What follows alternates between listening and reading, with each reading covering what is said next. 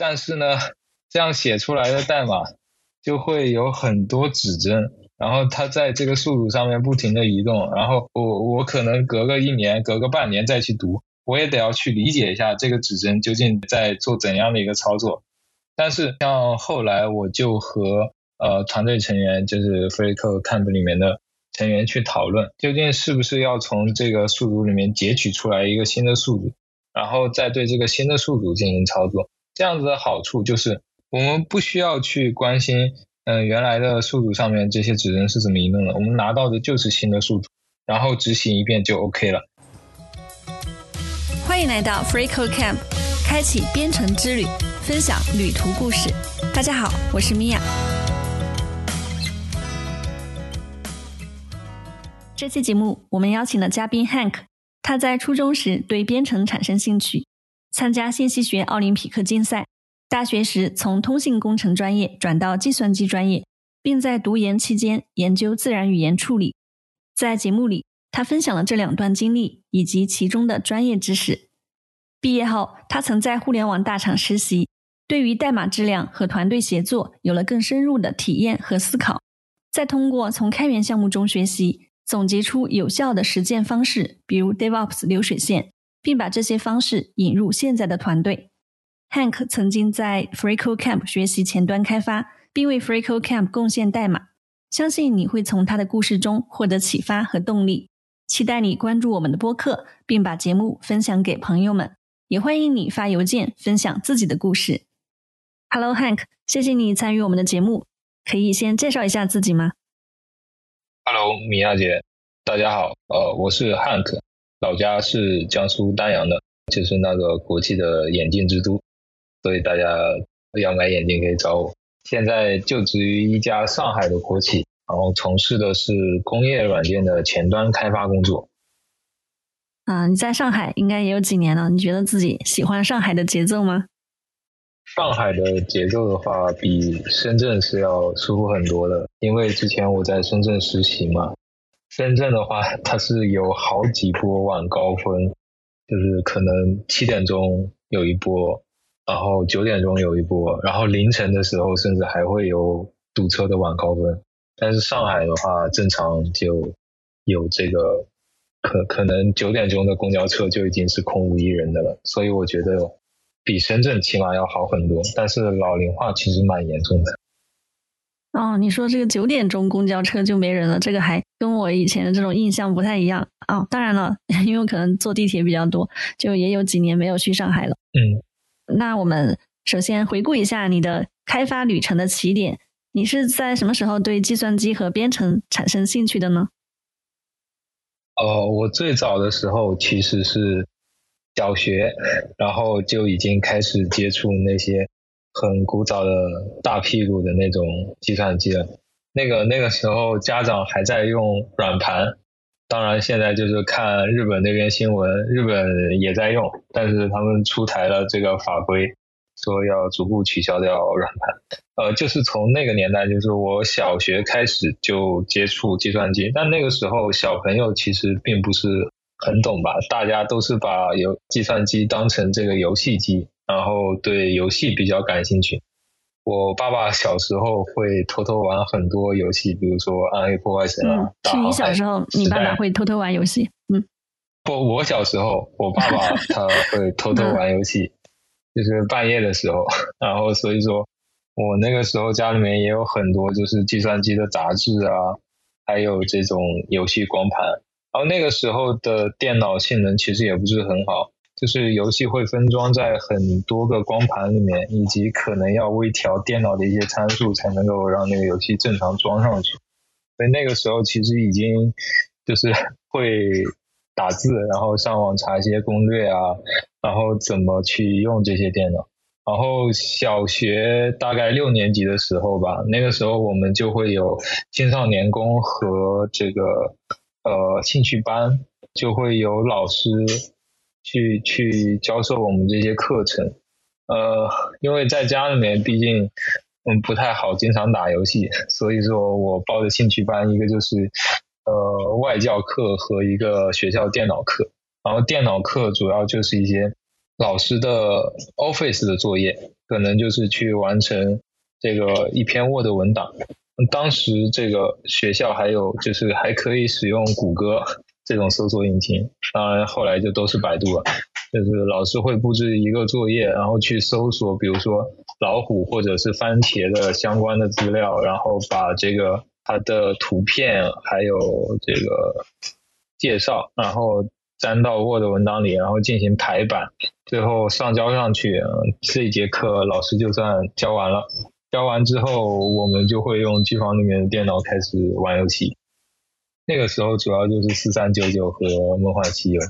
后来，后来其实这这些都是一些，这些都是一些副产物。然后对编程产生兴趣，主要是因为初中。初中因为江苏是一个奥赛的大省，然后奥赛大省小学的时候，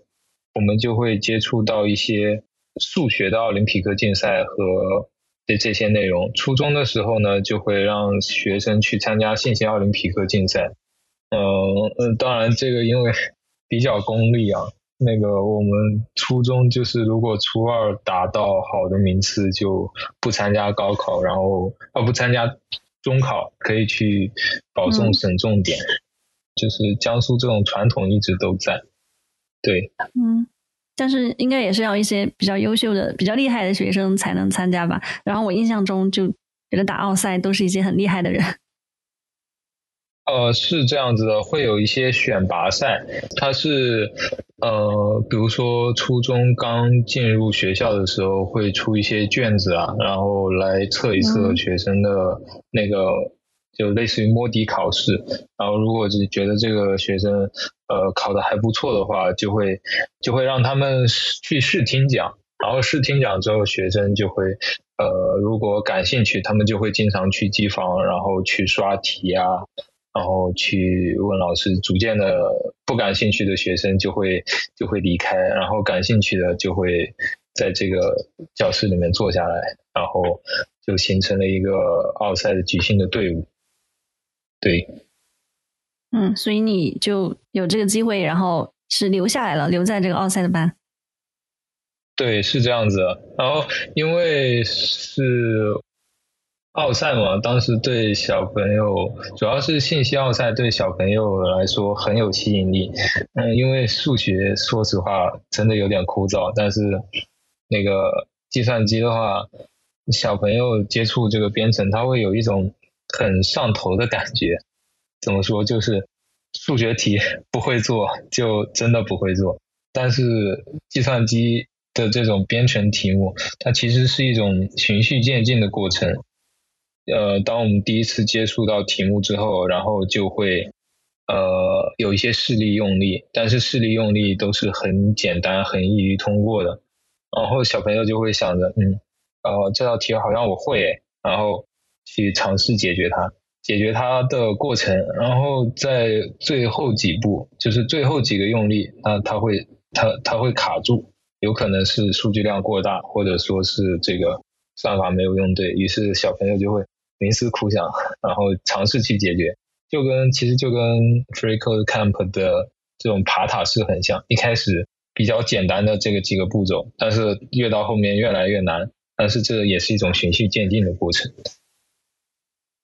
嗯，我身边倒挺少会接触打信息奥林匹克竞赛的这种同学，但是我们知道现在有很多孩子他会去学，就少儿编程，然后比如说学 Scratch，他可能学更多的实践的东西。我不知道在你们打奥赛的时候，嗯，会主要提升什么技能呢？是不是也是更多的偏向实践，而不是像真正去学这个计算机科学的同学去学一些底层的东西？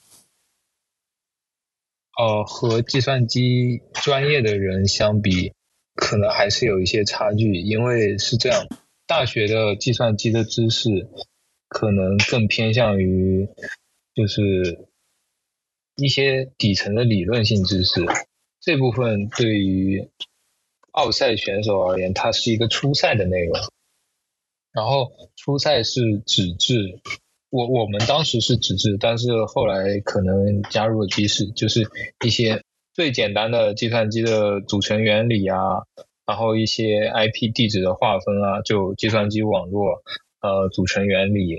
以及呃数据结构啊这些这些最基础的内容就是在初赛部分，然后就会考掉，然后其实就是第一轮选拔，但是这个是不算分的，不算成绩。之后经过了初赛才会有复赛，然后复赛才是真的决定这名选手成绩的最终比赛。然后我可以简单解释一下复赛的这个流程。复赛的流程，如果大家一般看 SM 的直播，就会发现那个选手是会先有一段调试的时间。当然，SM 是团体赛，这个和我们信息奥林匹克的赛制还有一些不同。但是团体赛他们是先会有一段调试时间，用来调试硬件设施啊，还有一些准备。就是准备纸笔算稿的这些这些内容，试一试它这个键盘好不好使。一般选手就会通过这个机会，然后去把一些常用的代码已经敲进去了，这种就可以节约时间。比如说一些速数表啊，然后这种打表的内容。接着他会拿到一组题，这组题就跟大家。平时用 Let's Code，然后周赛的内容其实也是一样的，就是分成不同的难度，你就会去找里面比较简单的题目，先先把它能拿的分拿到，然后接下来再做难的题目。当然也有一些高手，因为他很可能就是拿满分，所以他会先去挑战难题，然后尽量让自己的罚时变少，这样子来拿到来拿到高分，然后拿到高的排名。但是这边我解释一下，解释一下打分的机制，因为这就涉及到罚时和一些算分的方法。ACM 赛制是按照通过的题数来排名的，有些人呃通过四道题，那么他的排名就会排在通过三道题的人的选呃选手的前面，但是这就造成一个问题，就是很可能高手他们呃全部题都通过了。那么他们的排名就没有办法计算谁前谁后，所以说就会有一个惩惩罚时间的概念，比如说五道题，然后两两组人都通过了五道题，但是 A 组的选手他的时间通过时间要比 B 组选手要短，通过相同题数花的时间要短，那么其实 B 组的选手说明可能水平就稍弱于 A 组，B 组的这个选手的。惩罚时间就是他做题时间就会被算到那个他的总分里面，然后这就是惩罚时间。当然，如果比如说有一个人他这道题不会做，然后一直在测试自己的算法对不对，然后他提交了五次错误的解法，这个罚时也会很长，就可能扣十分、扣十分，然后提交五次扣五十分，就是这种概念。罚时越长，他排名就越靠后。对。然后，呃，这是 ACM 的赛制，但是江苏省他们那个信奥是 NOIP，就是 OI OI 赛制。OI 赛制的话，它就是跟 ACM 不一样，提交上去我并不会看到我这道题有没有通过，反而是提交上去之后，然后这道题有很细致的测试用力，有可能一道题有二十个测试用力，然后二十个测试用力，每个测试用力算十分。那么这个测试用力是就是由简单到困难的，那么通过的测试用力的人越多，他的那个排名就越靠前，就是是这个样子。然后针对其实这两种赛制有不同的呃决策，比如说 OI 赛制，因为毕竟我们不会知道我们的算法最终会不会通过这道题，所以说大家就会开始去看。一本书叫做，它名字很直白，就叫骗分导论。骗分导论就是，呃，我已经在这个比赛中做到最后一题了，最难的那道题。这个时候我一看表，我这只有五分钟了，然后我实在我又没有时间做出来，或者说最后三十分钟我想不出最优解，根本就拿不到满分，所以说。就尽量去用一些技巧性的解法，用这种最后一点时间去骗更多的分数。呃，可能是我举个例子，我在研究生复试的时候就用到这个技巧。那他最后一道题是给一串字符串，然后这个字符串里面是一个一元的方程，一元的方程它这个 x 有可能是无解的，有可能是有多解，然后啊也有可能是这个就是呃就是无穷解这种情况。所以说当时我觉得我这个方程可能解不出来，于是我就把这个无解和无穷多解的情况写上去，然后就骗到了很多分。嗯嗯。哎，其实这个听起来就跟我们以前考数学的时候也会有这样的情况呀，就是那种证明题，对吧？啊，是的，是的，对。然后像参加这种竞赛的话，对选手最直观的锻炼其实就是逻辑思维能力，让我们拿到一些题，然后以及有一些最基础的测试用力，以及这个输入的范围，输入范围其实就包含了。极限的边界测试用力，就是这个数可能有多大，或者说这组数可能有很多个。接着就按照那个比赛策略开始选题去作答，然后去拆解这个题的要求，嗯，去选定这个题的算法。因为有很多题它其实是有陷阱放在里面的。我们乍一眼可能用贪心觉得这道题能过，但是呢。开心能够百分之九十，结果做到最后一个就是呃输入范围的那个极限测试用力，就就可能需要整个算法都被推倒重来了，可能就要去去设计那个呃状态转移方程，最后用动态规划来做，这种都是有可能的，就是看选手是不是愿意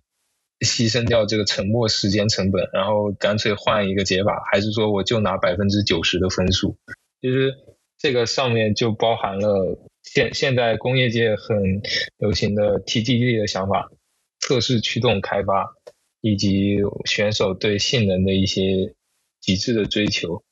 嗯，就是 DevOps 里面，呃，就是运维开发一体，那其中的 TDD 就是和打奥赛的这种思维是一样的。呃，针对一个功能，也就是一道题，我们需要去估计这个题。呃，估计这个功能或者提它的这个数据的范围以及功能所需要的方式，然后我们去设计最基础的那种测试用力，以及对标这个测试用力的业务代码，最后慢慢去把这个测试用力迭代到极限的那个数据，然后以此来驱动功能和业务的开发。但是这段经历也导致我很长一段时间。很注重性能，所以就会写出很就不是人能看懂的代码。这这个其实也不太好。嗯，听起来就是这段经历在你早期就是对于计算机和编程启蒙的时候，能够有这么呃密集的专业的训练，就真的很棒。应该对你呃就之后对于在技术领域的探索也会有非常大的帮助。哦，对，是的，对，但但是就像你说，可能过分的关注性能优化会导致代码过于复杂，然后呃，也许在你参加工作之后呢，才会发现，哎，这样这样的代码它会难以理解和维护。就像你刚刚说，嗯，就是就是其他人可能看不懂。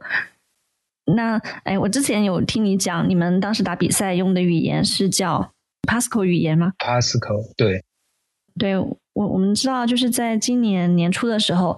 Pascal 语言的作者去世，当时我们也看到有，就社交媒体上也有很多的朋友在纪念他。那对于不熟悉这门语言的人们，你能不能简要的介绍一下他呢？哦，可以。Pascal 之父他是其实也是一名图灵奖的获得者。嗯。Pascal 这门语言是其实是。呃，老师选定的。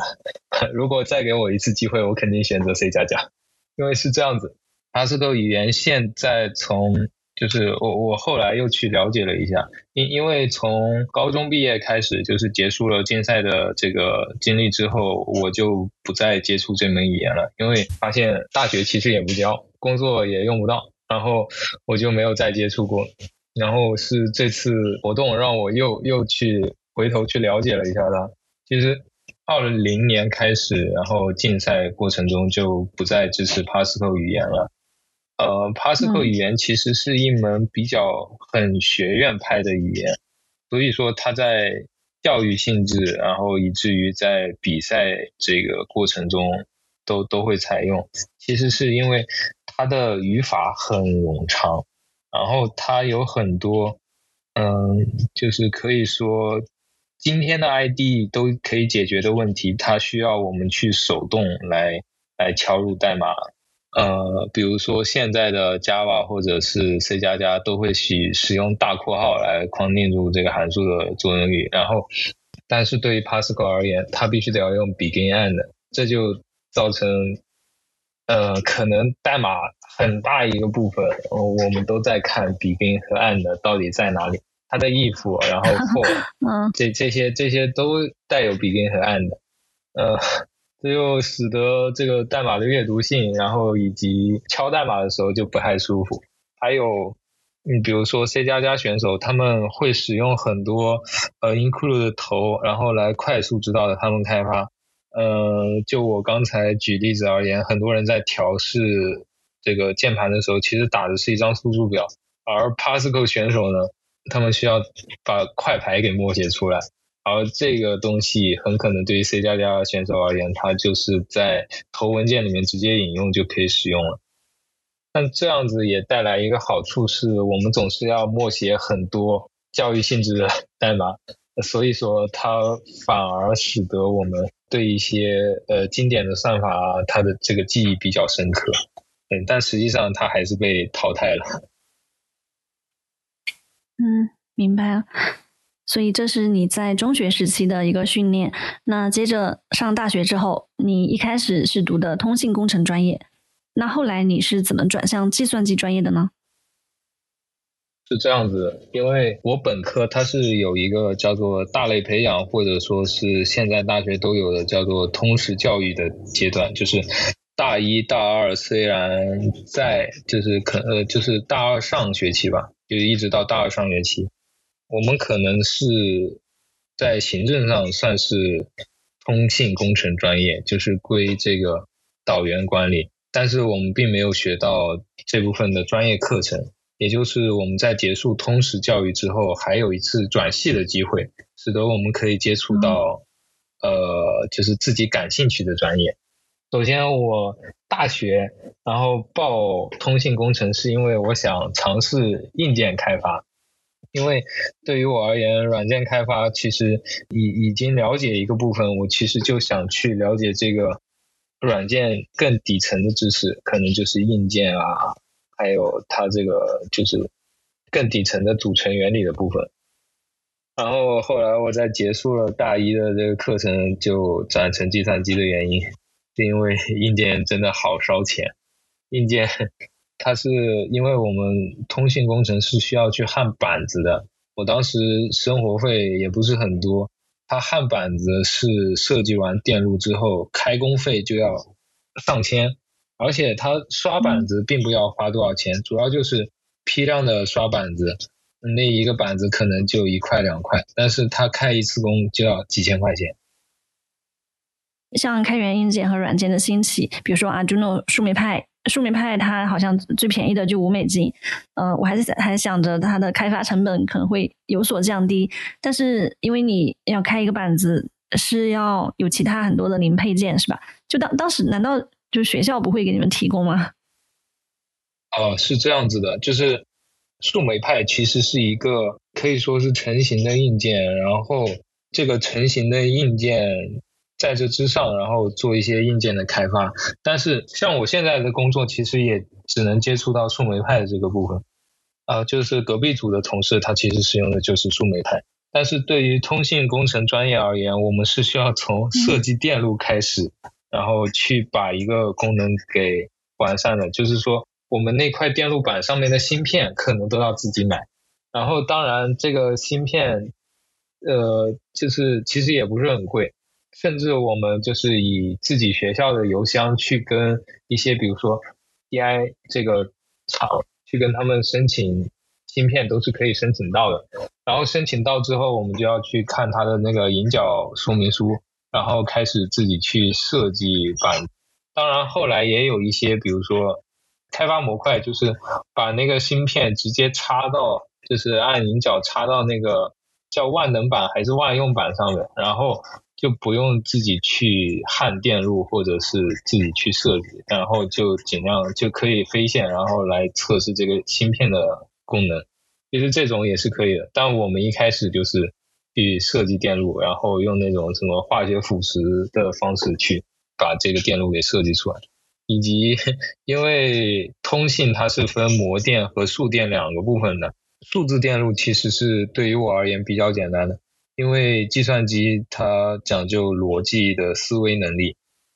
只要逻辑是对的，然后数字电路按照逻辑的思维设计出来，那么数字电路它运行结果肯定也是对的。但是模电因为是模拟信号，它还有转数字信号的一个过程。很可能模电的那个板子，它的试验结果就会千奇百怪。有些人在实验室里面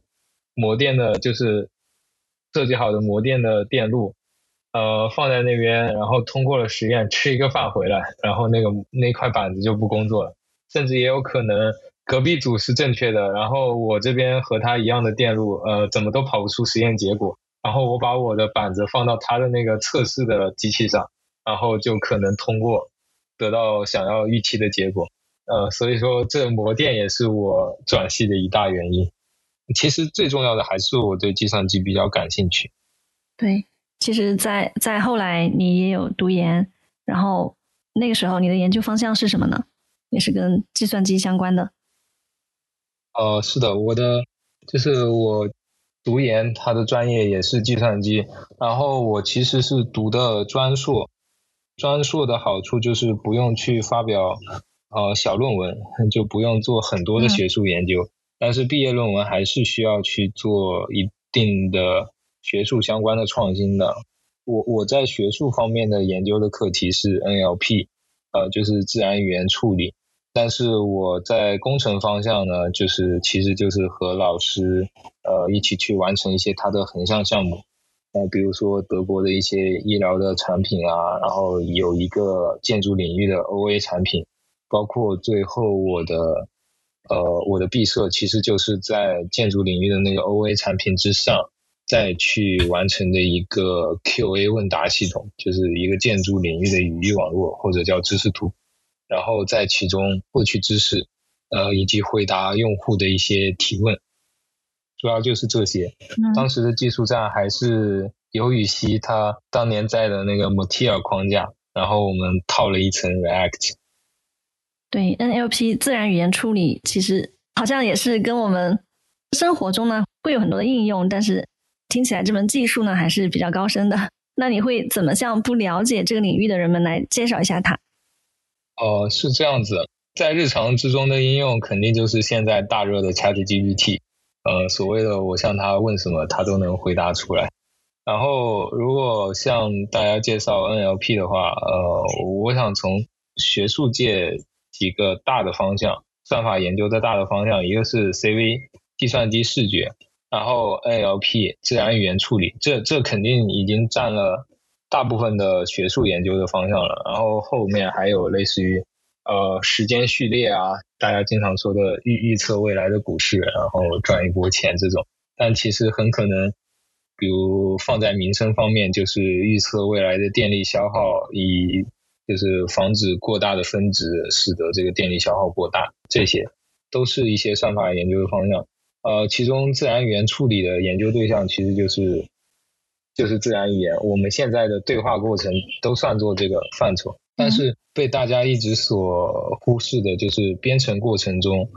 敲的代码，其实也是在自然语言范围之内的。从从两个角度可以去理解这个事情，一个是代码对于计算机而言，其实就是计算机的自然语言；第二个是我们呃人类的自然语言，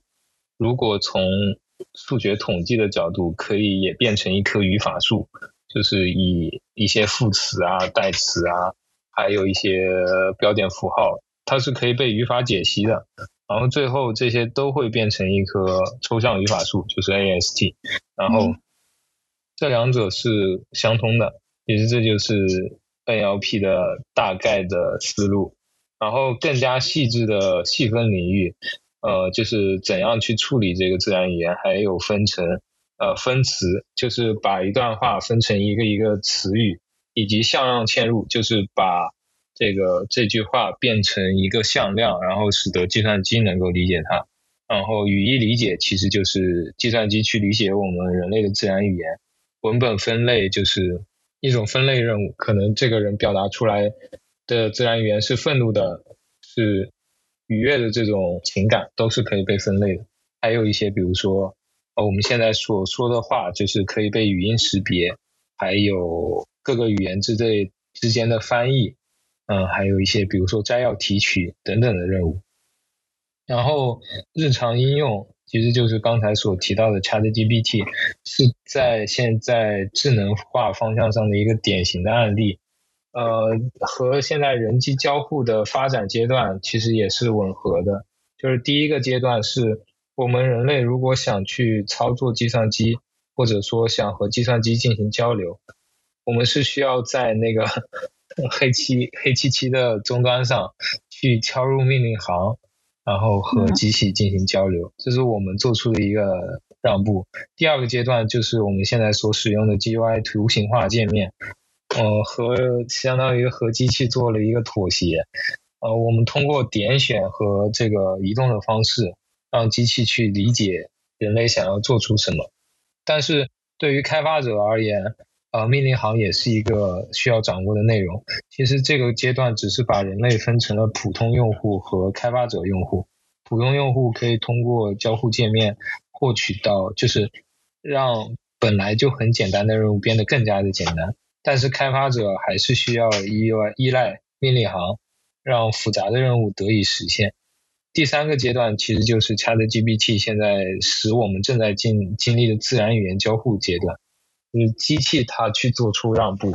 主动去理解我们人类所使用的自然语言，然后做出对应的响应。而这个阶段对于开发者而言也获得了提升。我我们可以把这个机器当成一个呃知识宽度很广的实习生，然后去跨界学习和做出决策。比如说我是前端开发人员，但是我对后端的 Go 或者 Java 不太熟悉。我就可以快速的让这个 ChatGPT 帮我去去使用另外一门语言实现一些功能，然后最后的发展阶段可能就是，呃，我们耳机、手表，包括苹果最新发布的 VR，这些都是可以快速集集成这这个交互的形式，然后汇集我们的生活的。对，其实除了最新的 ChatGPT，还有我们之前就大家就在使用的像 Siri 啊。小爱同学这些智能助理啊，我旁边的小爱同学 他就在答应了，OK。然后对，是的，其实他们也都是 NLP 的在我们日常生活中的应用。所以我理解，简单的说，NLP 就是让计算机能够理解和使用人类语言。我我觉得你刚刚对人机交互三个阶段你的解释就挺好的，就是人类做出让步，人类和机器做出妥协，特别是最后一点，机器做出让步。嗯，所以就是对应现在有些人会忧虑 AI 取代人，然后会造成人的失业。我可以理解你对于人工智能对于人类未来的这种影响，你的观点会是比较乐观的吗？对于我而言，我会是比较乐观的，因为，嗯，说实话，我是希望看到更加层出不穷的这个新技术给人类社会造成不同的影响。当然，我不否认。可能会产生黑客帝国那那种结局，但是其实 对于我而言，我还是不管它是好是坏，我还是愿意去看一看新的事物的。毕竟人无论如何都是要往前走的。对，因为我最近就是看了一些，像凯文凯利他对于未来的预测，然后也是持有一个比较乐观的观点。他觉得我们现在还远远没有到，就人工智能还没有到 iPhone 时刻，他觉得还是黑莓手机的时刻这个时代。哦，是这样子，就是因为我最近在使用 ChatGPT 的那个插件市场嘛，其实现在有一个现象，就是插件市场的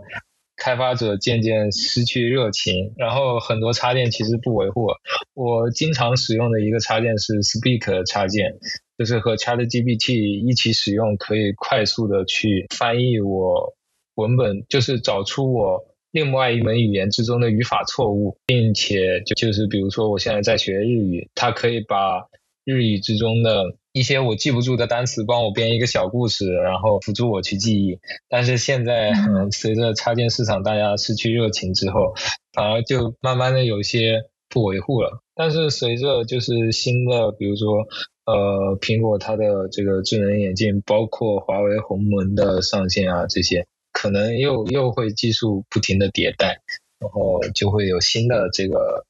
Apple Store 的时刻到来。但我想多问一点，就是因为我我还没有去关注那个你说的插件市场，就是有有很多的 GPT，嗯，那为为什么你觉得就开发者他失去了热情？你怎么有这个观察？或或者说，这背后的原因是怎么样的？你按你的理解来讲的话，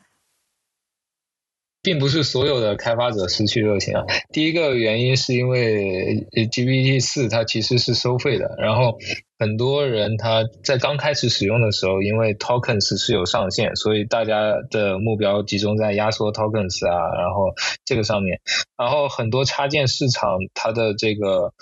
呃，插件一开始是借着这股东风先去占了一个坑位，导致里面其实是良莠不齐的。然后良莠不齐之后，就会导致嗯，用户他去需要去挑选这些插件。官方出的很多插件，包括嗯大公司之间的合作插件，都是在持续维护，并且有功能在迭代。包括我的这个头像，其实也是 ChatGPT 再加上。那个它里面的图像生成插件，然后然后生成的头像，呃，但是我刚才举到的例子，比如说 Speak 这家公司，它在借助 ChatGPT 之后，它实际上自己也在推出对应的产品，然后它的产品可能重心落于就是语音去识别、语音去纠错，反而呃，它作为 ChatGPT 的一个插件。呃，反而会限制它的这个发展，所以说它的重心就慢慢转移到推广它自己的 APP，然后包括它智能去识别人类说话之中的语法错误并纠错这个功能上，它在插件市场上面的维护就变得就有些重心转移了吧？哦，有意思，就是公司它也会看这个投入产出嘛，也许他会觉得 短期来说，至少目前他觉得专注自己的产品会更有收益。啊，我觉得这个也是 make sense。嗯，对，刚刚聊到那个自然语言处理的一些概念啊，那我们接下来你可不可以举一些实际的场景？比方说，呃，你你在你的研究生阶段啊，或者其他什么时候，就是你做这个自然语言处理这个工作，一般步骤是怎么样的呢？哦，可以，我可以简单介绍一下这个步骤，但是其实很长。就是从用户的角度而言，对于一个 Chat 就是类似于 ChatGPT 的 QA 产品，是呃不管是语音输入还是键盘输入，它都会期望这个机器给出它一个响应。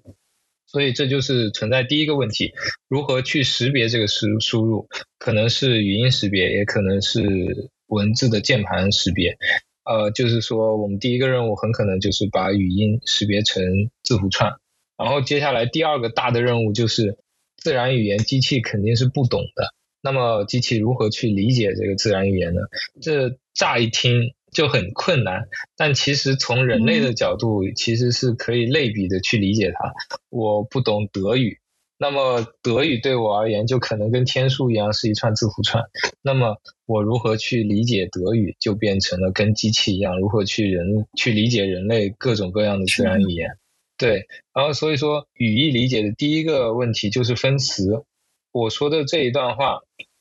如何去拿到这一段话里面的主语、谓语、宾语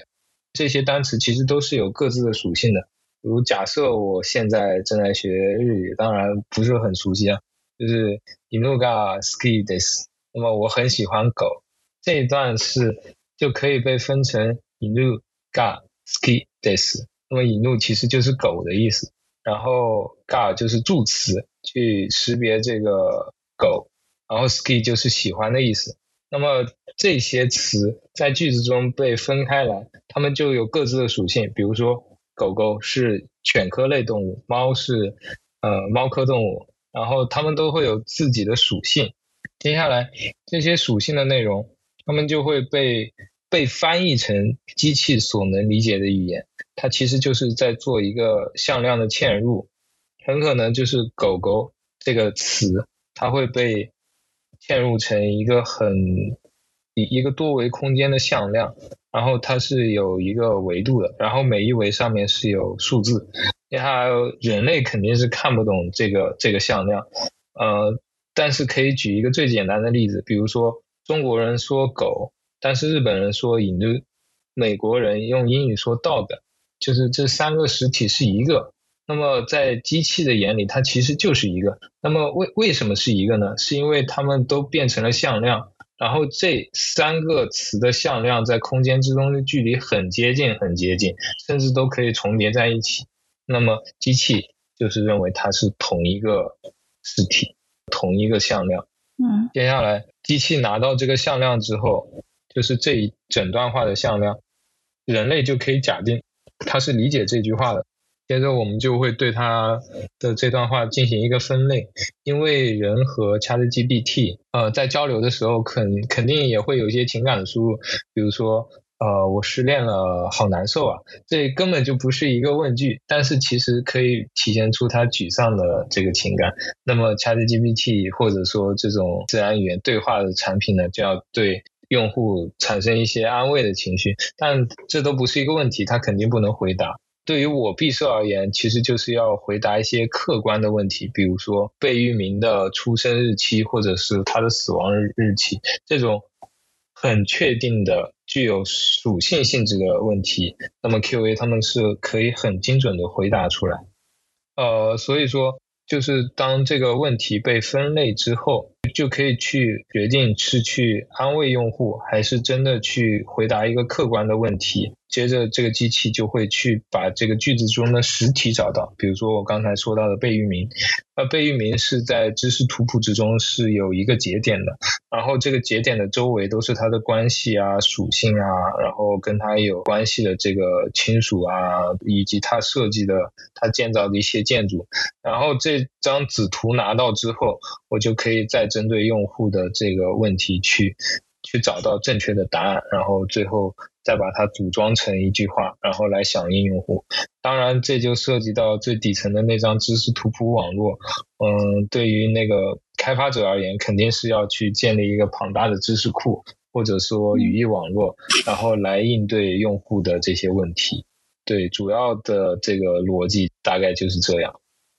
嗯，对，就嗯这部分有很多的专业知识，然后特别是向量的这个概念，我我。现在不理解，但是，呃，后面也会去看一些信息吧。然后，嗯，听起来会比较迷糊一点。但是呢，我就可以理解说，要完成这些步骤会很花钱。比方说，硬件设施它就涉及到大量数据的存储、处理、计算和传输。所以，这个可能也是现在为什么在这方面做出突破的，也是一些大企业。那个人的话，要去做这么多的处理，应该不太现实，是不是？哦，是这样子的。因为首先，自然语言输出来的内容很可能就是，呃，其实就不是跟我们平时所说的关系数据库，呃，那种那那种存储方式，它更类似于一种图的形式，然后或者说现在也有很多。图数据库或者向量数据库专门来解决这个问题，其实一定程度上缓解了数据存储的问题。但是对于如何从这个互联网的海量数据中获取到知识，还要清洗以及正确的去识别这句话，其实就是很困难。然后包括我在毕设之中也遇到了很多挑战，就是呃如何从互联网或者说。百度啊，这种百度百科，呃，建筑百科之中，正确找到这个建筑相关的知识。呃，比如说这个桌子要设计的多长，通风管道要要有多宽，然后以及一些防火材料，这些都是比较专业的知识。呃，其实是很难从这个语料库中提取出来的。对，以及刚才所说的向量这些知识，其实可以去看，就是。谷歌它的论文就 attention is all you need 这些，包括 embedding 相关的知识。最简单的解释就是，比如说我的手指指向北方，然后我的右手的手指和这个呃，我我指向北方的手指重叠，我我往旁边转一个很小的角度，就可能转了一度，它们两个是有区别的，但是很接近。这个其实就是狗狗和 dog 之间的区别，然后这其实就是二维，对。对，就是我们那个高中数学里面都有学过向量，但是我确实忘掉了。那刚刚提到你的毕设项目，你想要多介绍一点吗？比方说，呃，你你提到它是一个建筑领域的 QA 项目，那我理解你没有建筑领域的这个专业知识的话，你是去怎么找到它的这个语料库或者是知识库的，然后利利用这些信息的呢？哦，是这样子的，因为我我首先说一下通用知识库和领域知识库之间的区别。比如说刚才所说到的 Siri 或者是小爱同学，他们的知识库是从用户侧慢慢的增长起来的，就是用户用的问问的问题越多，那么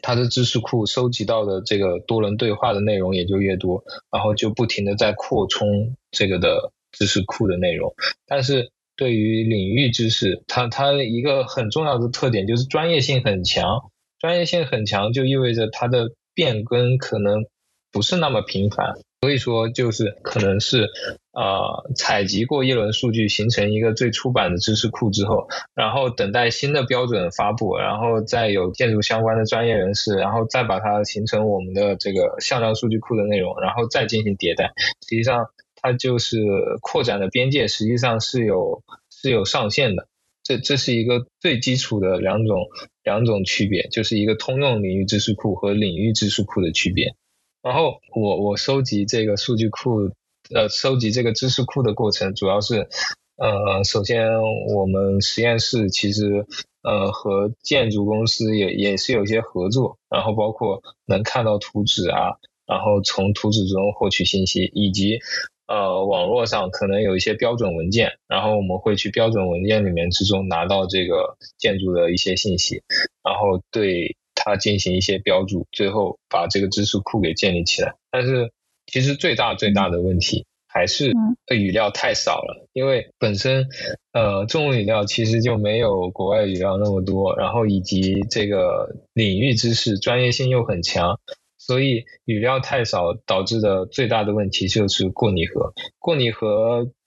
其实最直观的解释就是我我在高铁上随便问一问乘客你有没有买到票啊？然后我得到的回答肯定是 嗯买到票了呀。呃，其实就是机器学习和。这个深度学习它是基于数数学的统计学原理的，然后统计学原理它里面是有样本样本数的，就是如果我这个建筑领域的语料太少的话，那么很可能，嗯，我我的这张桌子一直都是设计在放在这个民用的。房间里面的，那么这个桌子它可大可小，但是突然有一天这个桌子它必须得要放在医院里面了，而医院它又有相关的标准，那么这个过拟合的模型很可能就无法回答出这个桌子它需要局限在怎样的长宽高上面，然后过拟合其实就是过于适合过去的数据，从而无法回答出新的数据这么一个概念。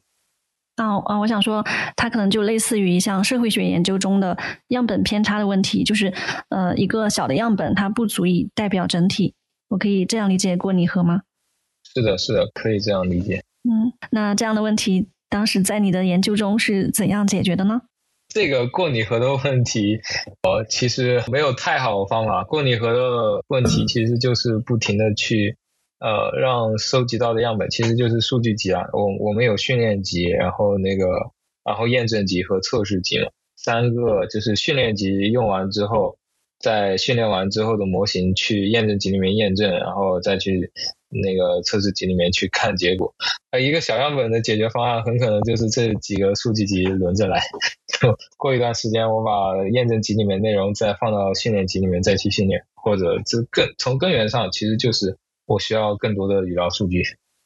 嗯，可能我的实验室再过几年，他们不停的去丰富那个知识库，嗯，可能模型的效果就会更好。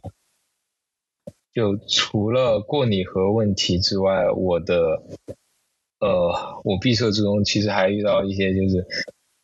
呃，回答问题得到的这个答案，呃，不够精准，就是其实在。图卷集之中，它是一个很大的范围，如何在这个图之中找到更准确的这个子图，其实也是闭塞之中的一个挑战。然后当时去解决这个 NLP，大家所采用的思路大部分都是 RNN，就是循环剪辑，然后这个这个概念。然后我的博士师兄当时就跟我说。因为我的博士师兄实际上是研究计算机视觉的，然后他在看图卷积网络，图卷积网络天生就是一种图的结构，就是呃和那种线性结构其实有很大的差距。然后他就建议我，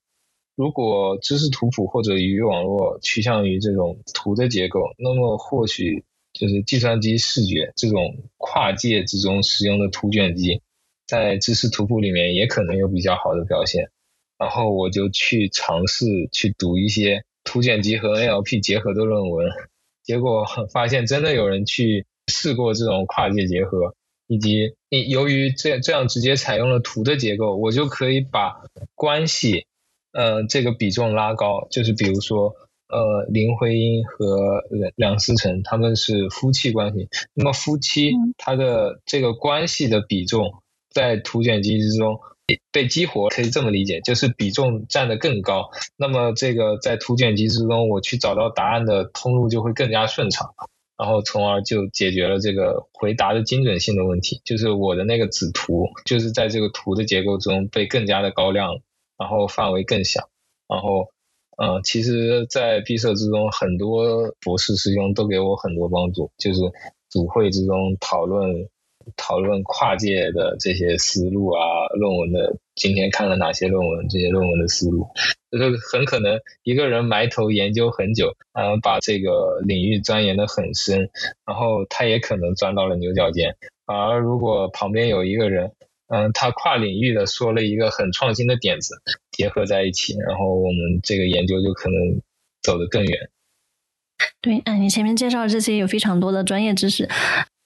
所以，所以就是，啊，我我听起来会比较迷糊，但是也很感谢你能分享这些专业领域的知识，让我们能够更多的去了解这个世界它的运行，就不只是作为一个产品的用户。那也许我之后再去用 ChatGPT 或者一些人工智能的产品，我会也更有兴兴趣去研究它背后的一些一些理论。所以，呃，我们问一些比较实际的问题啊，就是说，掌握了 NLP 这个技能之后，会有哪些可能的就业方向呢？好，其实我我之所以选择前端，是因为我对 NLP 掌握的并不是呃那那么好，就是并不是那么熟练。其实，而且我们也因为专硕也不需要发对应的小论文嘛。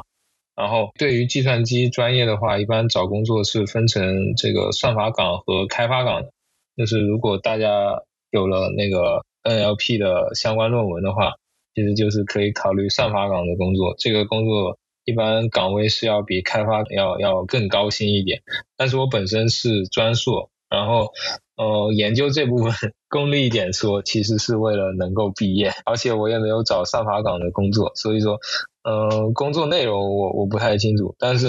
呃像现在有很多国内的产品啊，比如说百度的文心一言啊，阿里的同义千问这些。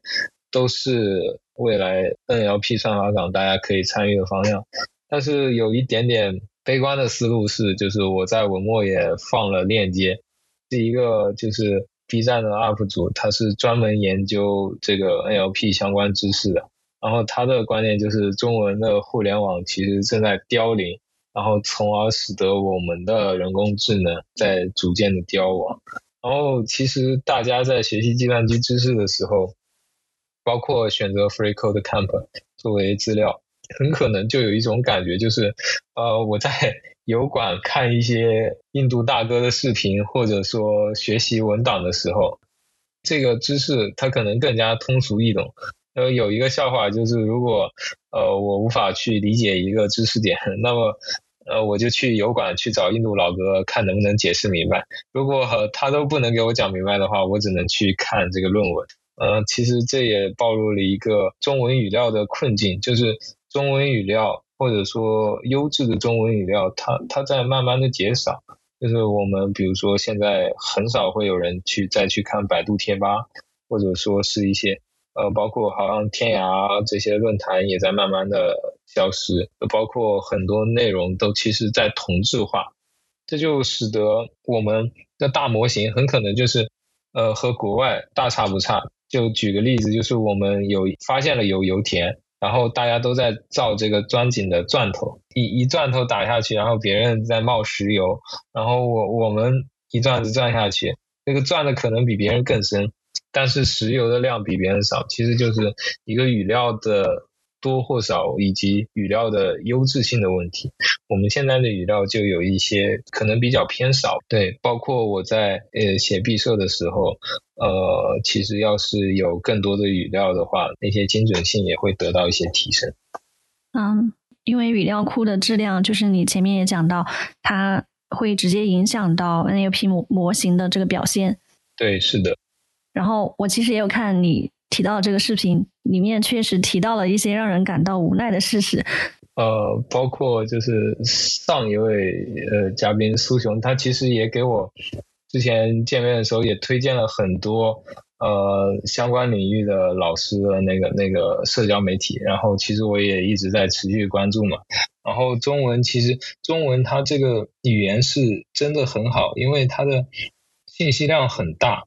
嗯。我举一个简单例子，就是我在看一些速通游戏视频的时候，很多人都会选择使用中文，因为有些以游戏角色的对话框使用英文可能有三四个对话，但是使用中文，它两个对话框就跳过了。所以说，中文它的信息量是很大很大的，然后就信息量大是一件好事，但也导致了语言它是有二义性的。嗯，可能比如说我现在在吃一个苹果。的意思就是在吃水果上面的苹果，而不是我把我的手机给啃了。这个其实就是需要有大量的上下文来使得这个机器能更精准的识别出呃用户所表达的意思。对，这种其实就是需要语料，就是大规模的语料以及更好的语料来完成这个任务的。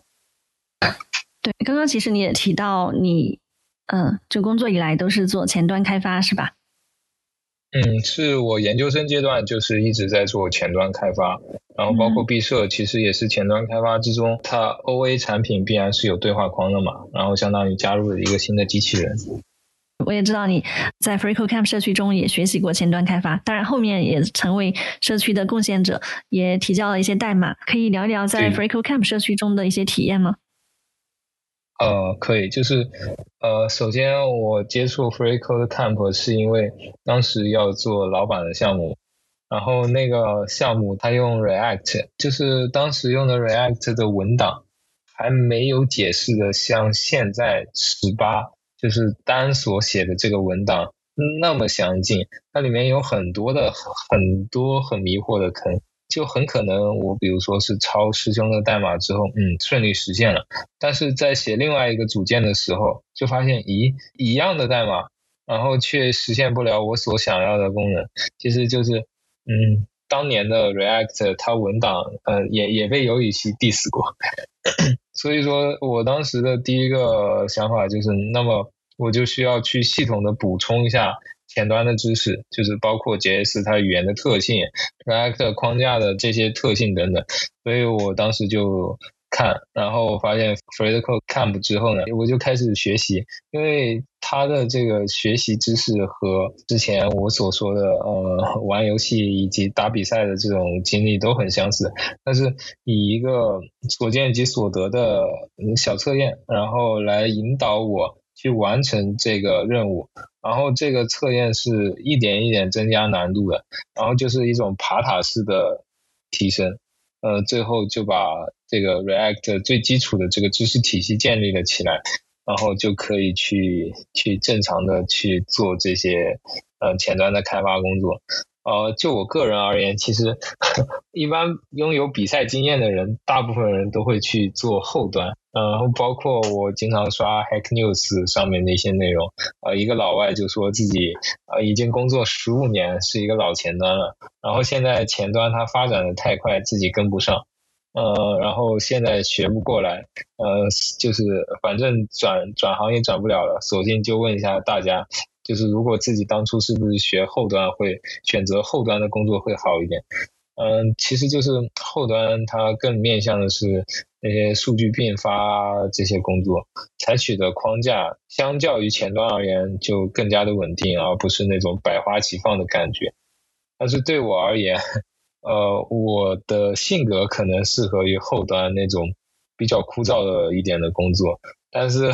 对于我而言，成就感还是从事前端更高一点。毕竟自己，嗯，敲完代码就可以所见即所得的看到自己所想要打造的一个内容，主要就是获得成就感的这个过程很很舒服。对，那所以在毕业之后，你有进入大厂实习，就是你在节目前面提到的，在深圳待过一段时间，也就是去腾讯实习啊，可以分享一下这段经历是怎么样的呢？呃，好，就是进入腾讯主要是一个原因，呃，首先是我比较喜欢他的那个文化氛围，然后包括他们的 HR 也啊，真的就是可以说如沐春风。就是关注生活是否便利啊，呃，以及这个从学校然后转身份转变成实习生是否能够适应工作的过程，然后如何进入腾讯，主要就是呃校招的话，大部分都是问八股文，嗯，可能现在的这个大环境之下，然后变得越来越困难了，就是可能要求大家看源码之类，呃，一个策略就是先去几家，先先去面几家。不是很感兴趣的，或者是意愿度不是很高的，然后把自己的这个面试的技巧先训练起来，然后不停的去复盘原先的这个面面试题目，然后可能下一家还会再问到相关的问题，就可以比较对答如流一点。然后实习期间，我的业务主要就是质量与效能。就是关注于代码的质量以及开发者的效率，然后提升这个开发者的能力这个方面。呃，简单来说就是程序员大家都能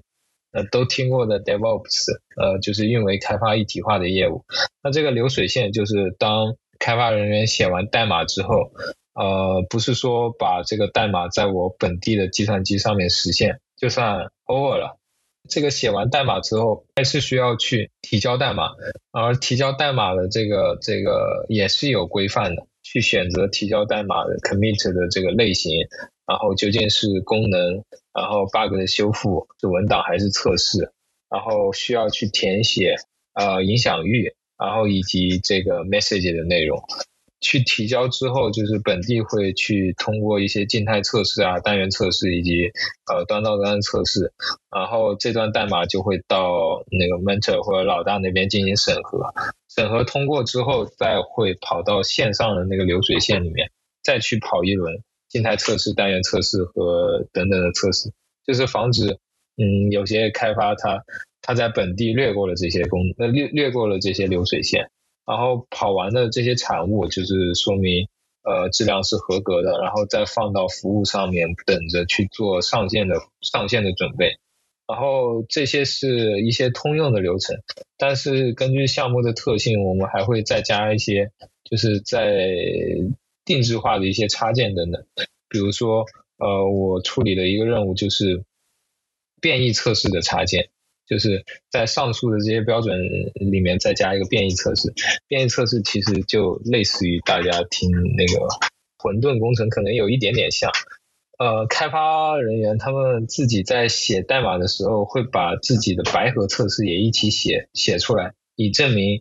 我这段业务代码是可以通过单元测试的，那么就说明我这段业务代码写写好了，但是。这就带来一个问题，就是开发人员他自己写测试，的自己写单元测试，自己写功能，那么谁来保证他的单元测试是正确的呢？其实就有一点鸡生蛋，蛋生鸡的感觉。然后这个时候就有变异测试，就是我们把这个开发他写完的业务代码，故意搞出一些错误来，就是比如说加变减，减变加。然后再把这段业务代码扔到他所写的这个单元测试之中，然后单元测试如果不通过，就是说明拦截下来了他的业务代码，那么说明这个单元测试就是呃健壮性是 OK 的。当然，这也涉及到一些 NLP 的相关知识，就是如何把业务代码去进行一些故障注入的内容。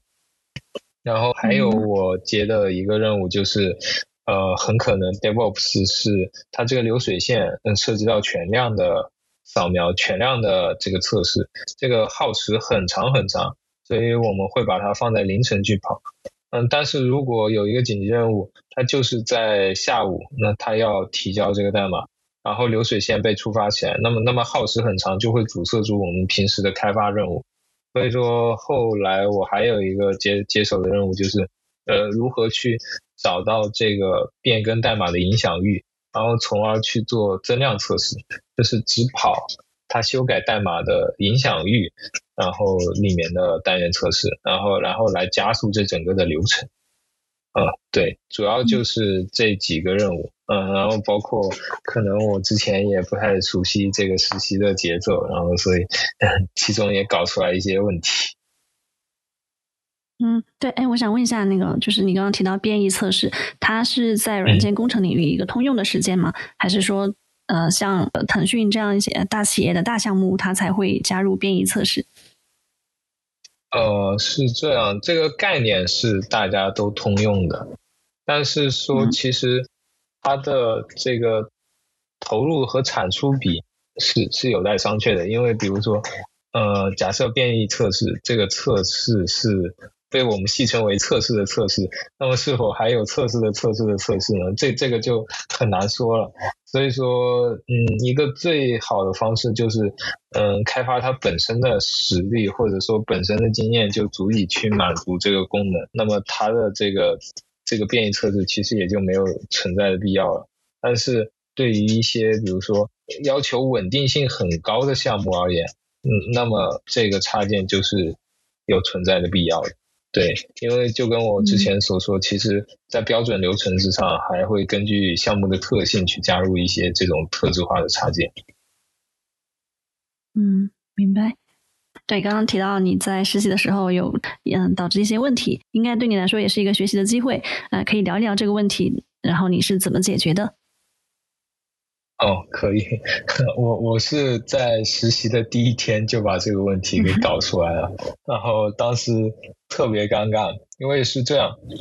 哦，我说一下这个这个 bug 的原因。我我们插件嗯就是使用的是 Python 来写的，然后因为 Python 它然后被被大家戏称为脚本小子嘛，因为那实现功能真的很快，然后再加上 DevOps 很可能要管理各种语言的各各种语言的项目。那么 Python 这种很胶水性的语言就就很适用，但是有一个问题是，Python 二和 Python 三它它不兼容的，但是我们的服务器是存在 Python 二的服务器，而而我因为缺乏跟团队的沟通，然后看这些代码，然后就就相当于误以为啊，都这个年代了，不会还真的有人使用 Python 二吧？然后就。用 Python 三去使用，实现了这个功能，而这个 功能只在 Python 三中得到支持，就是说 Python 二跑到这个部分它是会宕机的。然后，然后我当时是这样，就是项目还在跑马阶段的跑跑马圈地的阶段，也就是说刚刚启动不久，包括仓库也是新建立不久的。嗯，这就是有多个错误重叠在一起。首先我。没有考虑呃 Python 二的这种情况，然后没有跟团队做及时的沟通，以及我刚实习的时候对于版本管理就是 Git 其实也不是很熟练，而结果我的领导就是 我的导师，当时就是心想啊不会真的有人在主分支上面提交代码吧，所以他没有做分支保护，呃结果我还真的就在主分支上面做了修改，然后提交了上去。结果我们的项目它是它是提交上去之后就发版到服务器上面，然后其他组用到我们的产品就宕机了，就是 Python 二的服务器就宕机了。对于这个问题的解决，其实其其实还还算顺利，因为像我意识到铺袭到了那个主分支上面之后，我就立马去找我的导师说 说说说搞错了，搞到了主分支上面，然后他就呃开始准备宕机的这个风险。然后一旦就是群里面有使用我们的产品，开始呃艾特我们说出现宕机了，然后我们就立马开始回滚。所以说这个处理问题还是很快的。然后，嗯，后来周报里面，周报里面也把这个整个呃问题的发生到解决的流程也写了。其实主要就是一个沟通的问题，以及分支保护的这个决策，其实当时没有做得很好。那当然，分支保护这个决策是应该是我导师做的。所以我之前有同事就跟我说，我给我的导师上了一课，让他明白分支保护的重要性。是。你聊到 Git，我想说，嗯，其实不管是对于新手啊，还是说经验丰富的开发者，我发现可能 Git 就是大家都会持续的就需要去学习，就学无止境。因为我最近，你知道，就 FreeCodeCamp 在开发英语课程，然后我在做 Git 提交的时候。呃，也是遇到一个问题，就是我本来呃应该基于 man 去创建一个分支，但是我不小心就基于别的分支创建新的分支。那后来我要提交这个新的分支的时候啊，我就发现它它就有之前那个分支的 commit 记录嘛，就非常的乱。然后呢，就有国内国外的两位资深开发者一起帮我检查，我们当时还花了挺多时间去解决。然后我就发现啊，原来资深的开发者们他们也是在不断的去学习。我我大概明白这个场景，就是现在是三个分支，然后需要找到公共头节点，然后再把那个节点拉过去同步完了之后，然后再回到慢分支上面，嗯，就大概差不多是这样。就其实 Git 也是一个学习曲线蛮陡峭的一个工具，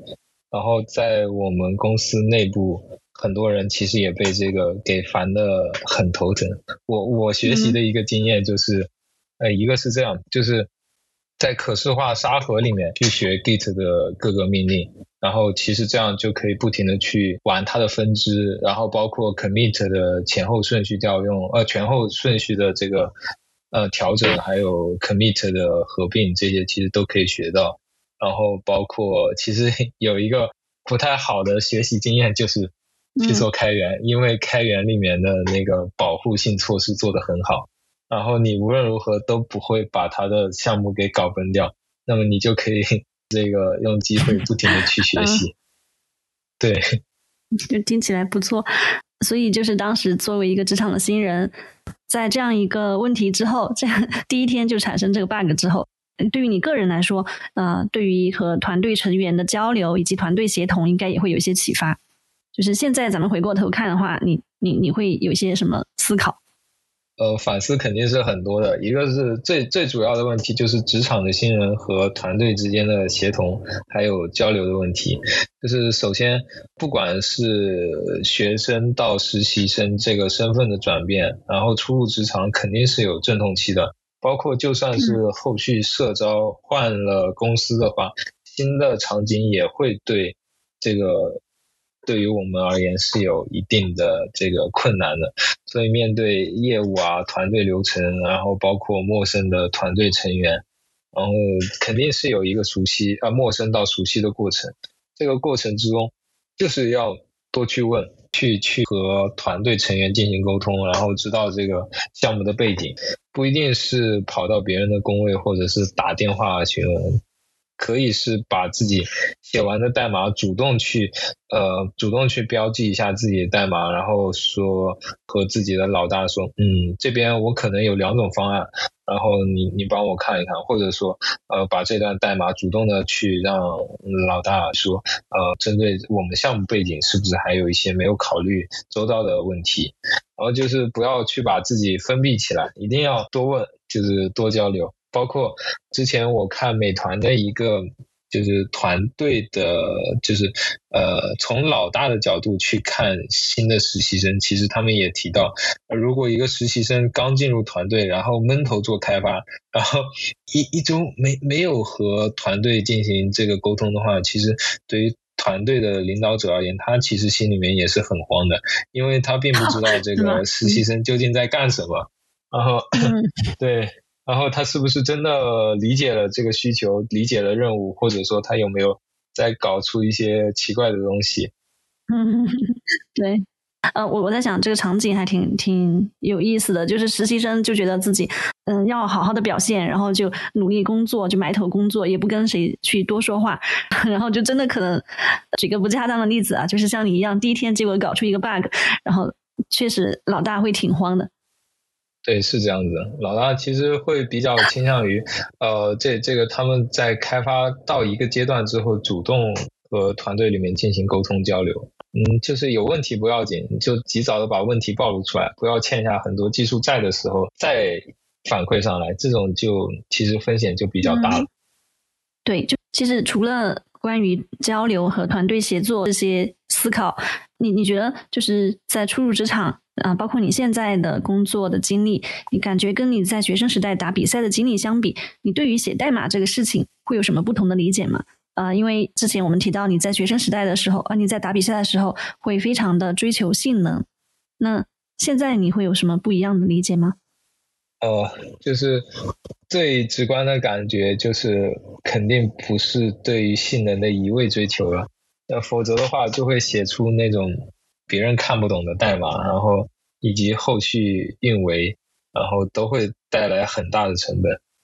其实团队在协同开发的过程中，不仅仅是对话，然后包括代码的书写，其实也是交流的一个部分。别人可能从我的代码中学到新的知识，然后。嗯，可能帮我修复了我所考虑欠缺的部分，这些都是一种团队交流的方式。所以，第一个是我不会再一味的追求性能了，然后包括是呃，我我会更加去注重这个代码的质量和这个呃，就是它功能实实际实现的上面的效果。代码质量主要就是一个是代码风格的统一，很可能就是比如说。呃，Vue 他们团队，呃，安特福他就他们他们就不是很喜欢写分号，但是 React 他们团队就是也有可能是有老老的 Java 的那些开发人员，他们就是可能比较倾向于写分号这种这种代码风格的统一。一个团队一定要保证，嗯，团队成员他们代码风格是一致的。当然，这有很多工具，包括 ESLint 啊、Parator 啊这些工具都可以去实现。然后我可以说一下，比如说，呃，包括拖尾逗号的事情，就是我们很多，比如说宿主或者说对象，它是以逗号隔开的，然后一行就是呃一一个对象的属性或者是元呃宿主之中的一个元元素，然后一行是一个元素一个逗号，一个元素一个逗号，但是最后一行那个逗号是可加可不加的，一开始呃我觉得是不加比较好。因为多加一个无所谓的逗号是真的，我当时是觉得很丑的一个现象。但是在实习的时候是被教育一定要加一个拖尾逗号，就是在数组的最后一个元素后面也要加一个逗号。然后我当时不理解，后来发现其实是和流水线的加速，就是流水线的增量运行是有关系的。比如说我们不加这个拖尾逗号的话，A 元素呃后面再加一个 B 元素。那么，A 后面需要加一个逗号，然后再写一个 B，也就是说，本次代码我们更改了两行，也就是说，A 元素和 B 元素的这个两行都被更改，那么影响域就可能涉及到两个单元测试，即使 A 本身它没有变化，但是如果平时都在写拖尾逗号的话，那么单元测试呃不，也就是影响域只可能是新添加的那个 B 元素。就是 A 它是不变的，当然这和团队的决策有关。只是我们那个团队它的代码风格就是要求要有拖尾的这些这些元素。然后从个人开发角度而言，是想我我是觉得要尽量写出可测试的代码，以及这个对应的测试用例。这包括在做做开源的时候也是，如果要实现一个功能的话，最好其实就是要把测试用例也一起写上去。这样做的一个好处就是，可测是可测性，就代表着功能是被拆解开来的，它是被细化成一个一个的模块，然后而且是满足了单一职责的原则，那么它的耦合度就会被降低下。啊，另一个方面就是有助于，呃，别人代码变更的时候，可以就不确保影响到自己的功能，因为我的代码都是由我的由我的测试所保障的，然后但是。这这是有代价的。如果像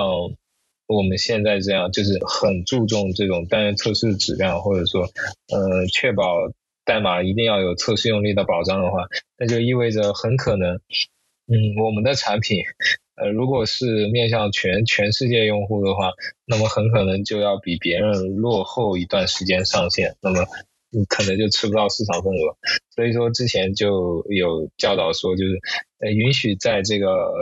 抢占市场时期，呃写出垃圾一点代代码，其实也没有问题，但是不能在跑就行，嗯。对对，但是不能在后续的这个，其实它是有技术债和技术资产这个概念的，就是不能在后续的内容之中，就是我们份额已经慢慢稳定下来了，就不能再大规模的持续欠下的技术债，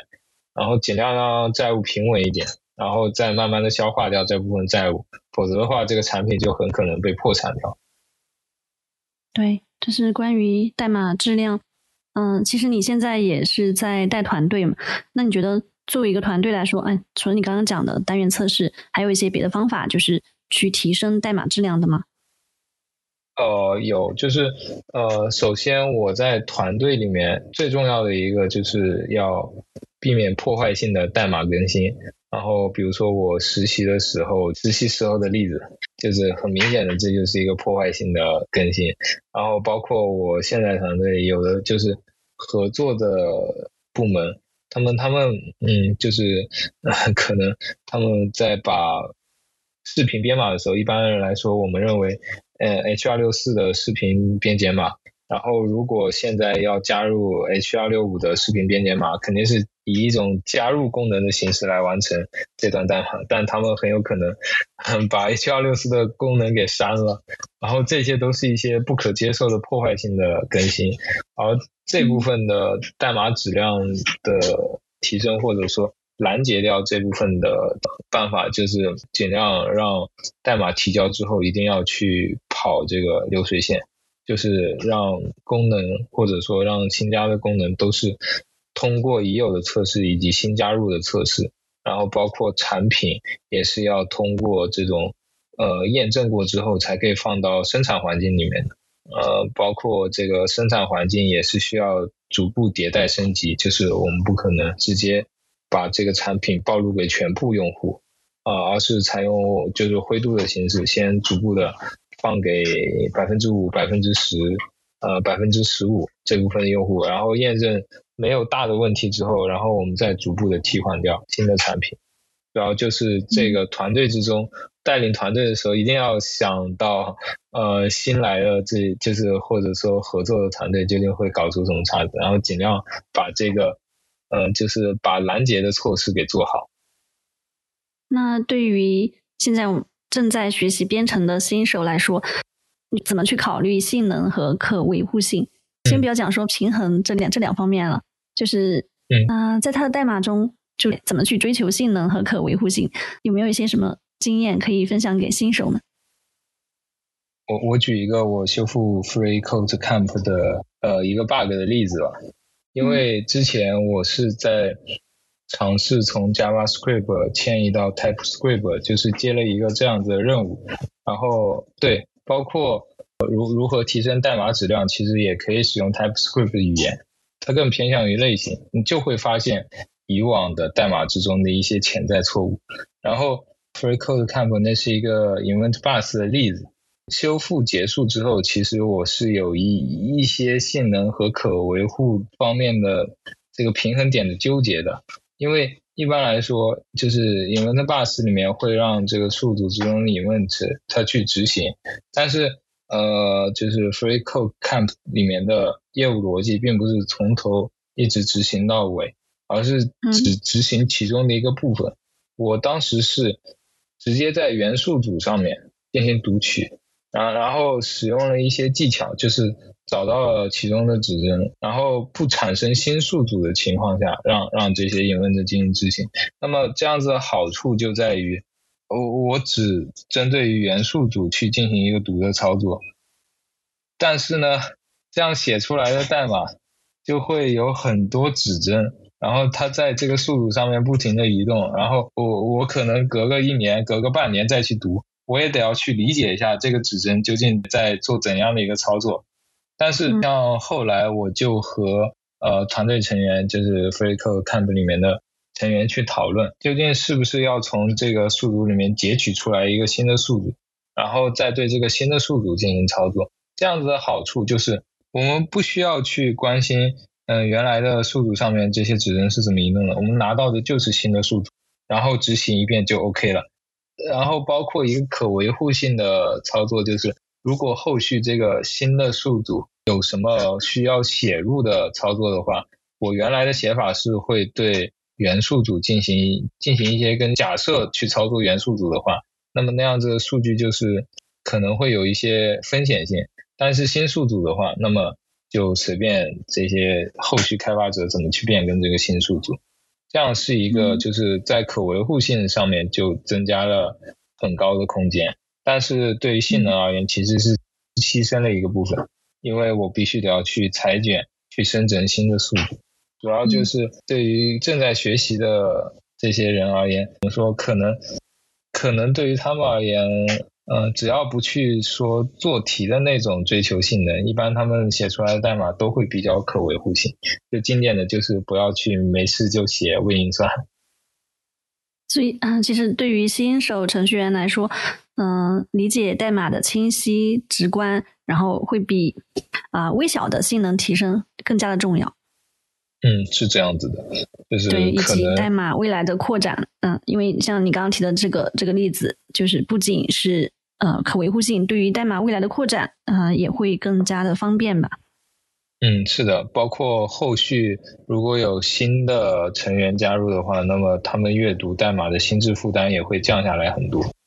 嗯，所以其实，在大厂的这一段实习的经历，给到你挺多的启发。比方说，在团队协作方面，啊，你觉得对于你现在的这份工作，就以往这个经历啊，就是会会有些什么启发呢？有一部分就是对于现在的工作而言，很多人很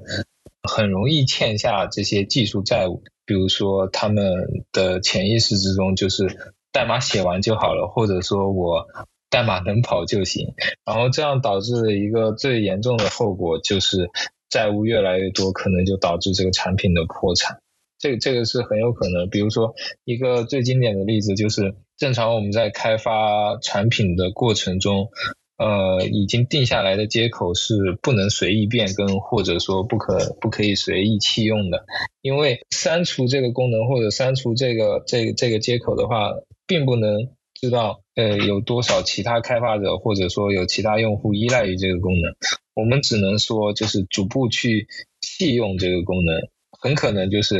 呃别人在。使用这个功能的使用这个接口的过程中，会收到一条收到一条 warning，然后说该功能可能于呃几几年几月几日被弃用，但实际上它很可能并不会被弃用，只是被打上了弃用的标签，然后正常运行还是能正常运行的。这就是一个就是在实习中给我最大的一个观点，就是不要无视成本的去欠下技术债务。否则的话，这个就是大家经常所说的“十三越堆越高”。然后还有一个就是要及时沟通。然后呃，我发现现在就是有些团队成员他很喜欢去呃跟阿里一博所说的，为了煮饭去种水稻。他接下来一个任务之后，很可能就是这个任务很简单，呃，在锅里面加水和加米饭，然后。唯一需要注意的点就是把米饭和水的比例调对，不要烧出来生的米饭或者是煮成粥。但是，呃，可能就是他比较好学，然后他就去研究这个技术的底层原理，最后反而浪费了更多的时间。然后一问，啊，我为了煮饭去去研究水稻种植技术了。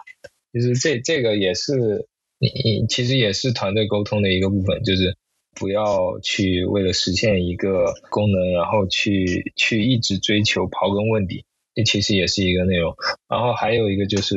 实习过程中的一个自我驱动的能力。虽然像我们嗯之前在深圳实习的时候，就是腾讯他们对代码质量是很看重的，就是上了 DevOps 或者版本管理之后，然后他们是可以很明显的看到有这部分提升。但是像现在的工作，呃，领导更多的是把这个当成一种工具，然后导致呃员工他他认为上了这个工具就会有效能的提升，但实际上，如果我们并不能自我驱动去学习这部分的知识的话，这这就变成了一个双刃剑，就是我一用就错，我一用就错，然后导致我主任总就是可能要不停的接电话，啊，怎么又错？然后接下来就看日志，然后去解决他所犯下的错误，这就导致了一个死循环。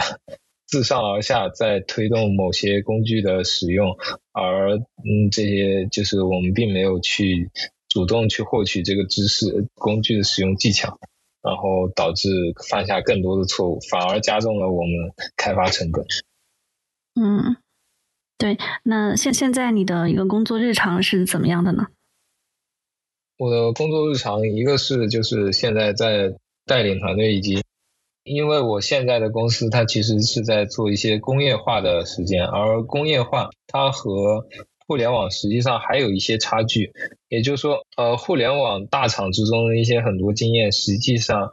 并不能无缝的放到工业界之中来使用，因为工业界可能还有一些它固有的问题，比如说硬件啊，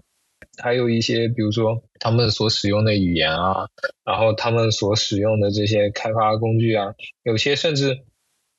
硬件是由一些供应商提供，然后包括那个开发的 ID 也也甚至是由那些供应商或者芯片厂商来提供。当然，当然那是其他组的问题。我这边主要还是对于软件工程化，还有包括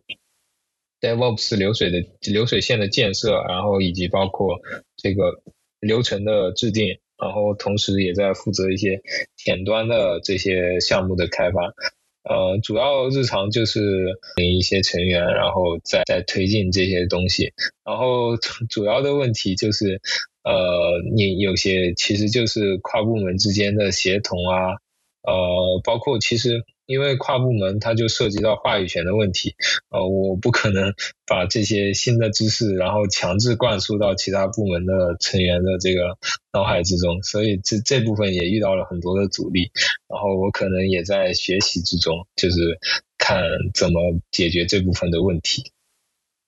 嗯，所以其实不同类型的公司，它就有不同的优势和劣势嘛。就是你在呃遇到这些问题的同时，但是 就是在生活和工作平衡这一方面，可能会比互联网大厂会好一些。是的，嗯，那其实，在这样的环境中，嗯，刚刚你也提到说，去帮助团队降低心智负担，你会通过一些什么方式？呃，主要是这样子，首先，嗯，像跨部门这这这些。嗯，很可能就需要更上层的去决定啊，而我就是属于 没有多少话语权，就是在部门协同之间，我的话语权并不是很高。但是其实，在团队内部还是可以有一定的，就是从技术角度而言，还是可以决定一些东西。所以说，在带领我的团队的时候，这些成员可能刚接触到 DevOps 啊，或者是刚接触到大厂，他们是怎么把这一套给玩转起来的？这这一个知识体系是一个很庞大的内容，嗯，所以说就跟 Breakout Camp 这种学习的方式一样，我会让他们先不去接触到这么庞大的一个学学习的知识体系，而是让他们就是，嗯，他们平时原来是就着重于代码的开发，OK，然后我就还是让他们着重于代码的开发，但是呢。会给他们加入一些新的任务，就是比如说在拆解任务的过程中，我会逐步去约束他们 Git 提交时候的规范，就是让他们可能呃说，你这次提交的仅仅是说明我呃说明我这部分功能实现，或者说实现了哪些功能。或者说是修复了某些 bug，然后修改了、更新了技术文档，但是我就会让他们在这个提交的 message 之前再多加一个类型，然后他们逐渐适适应了之后，再给他们加上影响域的分析，然后嗯，我再慢慢的给他们上工具，然后就是如果他们不按照这个规范来提交的话，那么就会本地拦截下来，然后再这样子就是。一一点一点的带领他们去熟悉这个这这个 DevOps 流水线之中的规范，最后他们就会慢慢的去接受。嗯，确实，如果我先用这种测试的思想去指导我的功能的开发的话，那么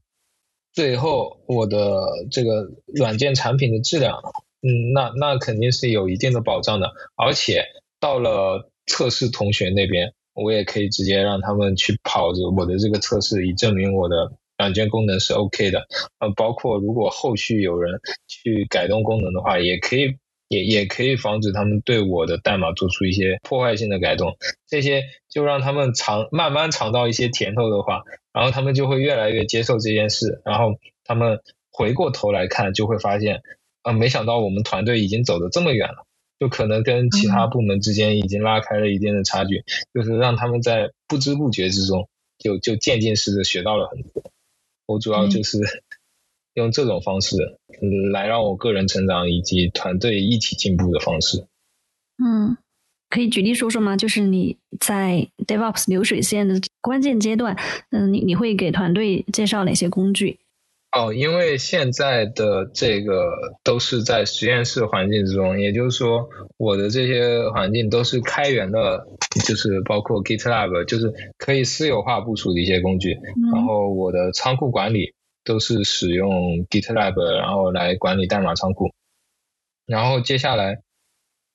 一般人会用会用 Jenkins，然后来部署流水线。但是因为是这样子，如果我上了 Jenkins 的话，意味着对于团队成员而言，他们也也要新去学习配置 Jenkins 的流水线。所以说，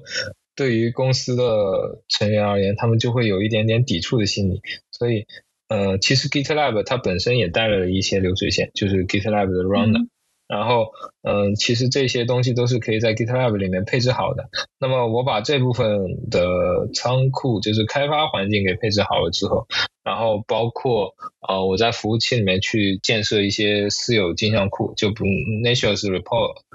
Poster，它这个仓库是可以把一些 APT 啊，包括 Maven 的镜像、NPM 的镜像，包括 Docker 的镜像给管理起来。然后，嗯，团队成员以前就是关注于，呃，我把这部分代码开发结束就 OK 了。然后现在给他们引入这个流水线之后，然后。还让他们接触了生产环境里面啊，确实，我以后开发出来的这个最后会变成一种产品，用用户所使用，这样子他们成就感又高，然后就对于他们的心智负担也低，然后同时就是借用那个以前实习的经验，然后还有一些比如说机器人，就是在这个过程中很有可能生产环境里面的一些依赖库它更新了，但是。对于开发环境的这些这些成员而言，我并不知道它更新，那么我就写一些机器人，然后不停的去扫描这个根据版本信息，然后来决定这些依赖库之中的依赖是否要更新版本。这些机器人的话，又进一步降低了呃，就是团队成员他的开发过程中的时间，我不需要再去。呃，仔细的阅读这个呃更依赖的更新日志，然后以以及我是否需要做出更新的这个决策，而是呃机器人去帮忙去看这个呃是否有更新，如果有更新拉取，然后拉取完了之后再看一下会不会破坏现在的呃这个质量的流水线，然后都 OK 了的话，然后交给我们去看一下，嗯这个代码是否修改正常。然后最后我们就可以决定采纳这部分代码，然后推到产品上。所以说，这对于现在的成员而言，就是这些工具让他们用起来觉得，嗯，确实效率提升了很多。然后包括这些机器人也辅助他们，然后他们就会越来越喜欢用。对对，机器人这个这个应用 FreeCodeCamp 的代码库也是这么用的。是的，是的。因为包括我看 FreeCodeCamp 里面还有影响域的机器人，那个也是一个很好的，就是它在我每次提交代码之后，都会把我那个影响域给可视化出来。然后这个我还没有引入进来，但我觉得很好。就刚刚讲的都是关于怎么帮助团队更好的去协作。那对于个人成长这一块的话，我们刚刚。已经能聊到，你会通过去参与开源项目来提升技能，嗯，比方说参与 FreeCodeCamp，当然我知道你有参与其他的一些开源项目，对吧？首先，我参与开源项目一个最直观的原因就是，呃，我在刚接触，就是我在实习和刚接触工作的那段时间，其实对于 Git 它是一知半解的。那个时候，呃，我也去阅读一些。包括那个 Git 的手册啊这些的功能，通过这些方式来学习。但是有一个最令我沮丧的点就是，比如说我在 Free Code Camp 里面学系统的学习了 React 知识之后，然后我在研究生阶段可以在老师的项目中进行实践，但是有一个问题，就跟我刚实习把我的代码普及到主分支这样子错误的行为一样，Git 它是没有办法，因因为它本身不是代码。它本身是一个流程性的东西，然后所以说它是没有办法在公司的项目之中很好的学习的，这就使得我有一些沮丧，因为如果错了，那么公司的代码就会被我搞错，所以说后来我这个就很功利的去尝试一些开源项目，因为我那个时候我不会自己去配流水线，我仅仅是知道这些东西是怎样运作的，然后因为开源。它的这些呃流水线的保护工作是做的很好的，所以我就借助这些开源仓库，然后去把自己 Git 的技能给提升上来。当然，我现在也可以建议，就是大家可以用一些 Git 的沙盒，那种也是可以，就是自己随心所欲的去学习一些知识，然后包括。就是我之前一直提到，就是在团队协作中，一个人可以走得很快，但是一群人可以走得很远的一个例子，就是我在修复字节的一个呃，就是组件库仓库的时候，嗯，我是去考虑。开发者的一个特性，它里面是有一个组件，然后这个组件是那个一个头像组，就是我们经常可以看到，可能开会的时候十个人开会，然后那么这十个人的这个头像会被叠在一起，然后可能叠了五个之后，后面显示一个加号，主要就是这么一个组件。然后呃，我其实更多考虑是呃这个组件。因为是面向开发者，然后它究竟能不能，呃，能不能是复数个头像，或者说零个头像，这在技术上是可以实现的，因为它是数组截取的一种方式。然后我一如果是复数的话，其实也是可以正常显示出来的。然后但是需要这个开发者他去了解，嗯，这个函数的特性。但是仓库的 leader 肯定是为了推广，那么他肯定就是。要把这些功能给关闭掉，然后所以说跟他讨论下来的结果就是把这个使用方式只局限大于零的情况，而而且还要考虑判空的这这一系列情况。呃，就是说其实他是为了更多的推广而使用这种方式。然后我考虑的是开发者的角度，就是这个人技术已经明白底层的原理，然后包括怎样使用的一一种技巧。所以说这也是一种案例，就是 在团队协作之中，通过各种讨论就可以获得不同的效果。嗯，对，更全面的考虑。是的。OK，我们我们前面主要聊了你的这么多的工作啊，就是看得出来你对于开发、对于工作都是非常有热情。那在 生活方面呢，我们也可以聊一聊轻松一点的话题。不知道你对于新年会有什么新的计划，或者说正在做什么有意思的事情呢？我二零二四年可能就是想再学一门语言，因为就是我对日语现在又比较感兴趣。去年的话，我是对健身突然很感兴趣，然后就健了一年的身。然后现在我是 很想去学习一门外语，因因为我发现就是通过对 NLP 的学习，我发现语言很多情况下是。一种文文化的载体，就其实不仅仅是在学习对话或者说是阅读，很多时候就是语言的发展过程也暗含了这个文化的发展，所以说就是一件很有意思的事情。所以我现在就是每周也会去上课，然后去学习日语。啊，你你你会去就是线下上课，就不是自己用什么软件来学啊？是线上是一个日本的老师，然后会跟他就是学习怎么发音，然后包括就是语言的特性啊，然后一些文化上面的知识，都是一些很有意思的小事情。对，我看到 Quincy 他在新年开始的时候，他也有分享自己新年的一个一个学习的计划，也是关于语言，因为他。学中文很多年了啊，就他以之前是每天学习半小时的语言，他他说希望新年计划每天学一小时的中文和日语。对他，他也在学习日语。哦，因为像我之前，呃，我一之前一直很困惑，我的听力和呃说出来的表达，呃，应应该是说出来这种语调总是很差。呃，之前也是苏雄跟我说的，就是在 Discord 上面找一个语伴，然后那个语伴他希望学习中文的话，就可以和他 开始沟通，就是半个小时说中文，然后半个小时说英语，然后这样子不停的交流。然后反而会学到很多，就比如说我现在有一个呃同伴，我就会从他那边听到很多关于旧金山的故事，因为他想学中文，是因为他谈了一个呃上海的女朋友。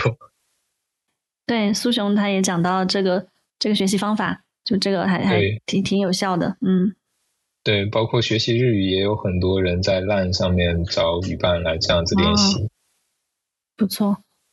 那我们聊到这里，我们回顾一下你整个学习编程、从事开发工作的过程，有没有什么是你希望一开始就有人告诉你的？那这些内容呢，也可以给我们希望进入这个领域的人们来参考。哦，我是觉得 我当初应该早一点学习单的一本小册子，叫《Just JavaScript》。然后，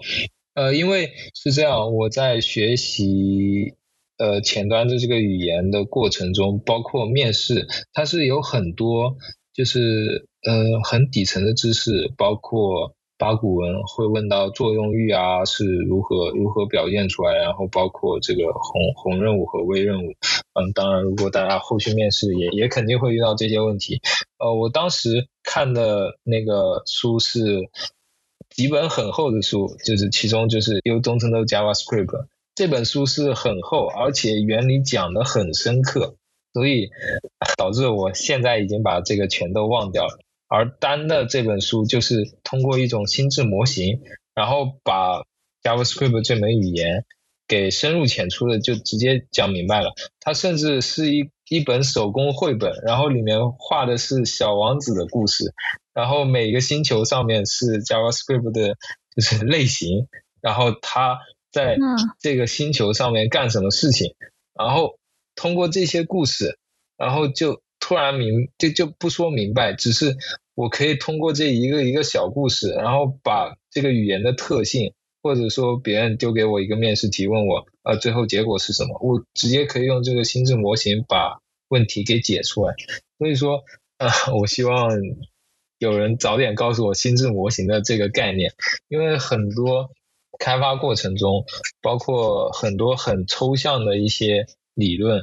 其实是可以建立一个最小模型，然后用这个模型去解释这个现象，而不是一定要去通过了解底层原理，然后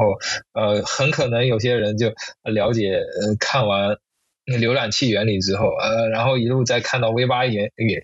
V 八的原理，然后一一一路再回来再解释这个现象，其实。呃，就大可不必，就跟以前高中的物理学解释那个叶子下落过程一样，可能这个叶子飘来飘去，飘来飘去，因为存在空气阻力的问题，然后它的它在下落过程中也可能有旋转，但是高中的时候我们就会把它抽象成一个有质量的有有质量的点，然后下落下去。其实我们就是可以跟单一样，就是针对。一个语言，或者说针对一些概念去建立心智模型，然后最后只要能解释这个现象，并且正确的把代码编写出来，我觉得这就是对我们是 OK 的了。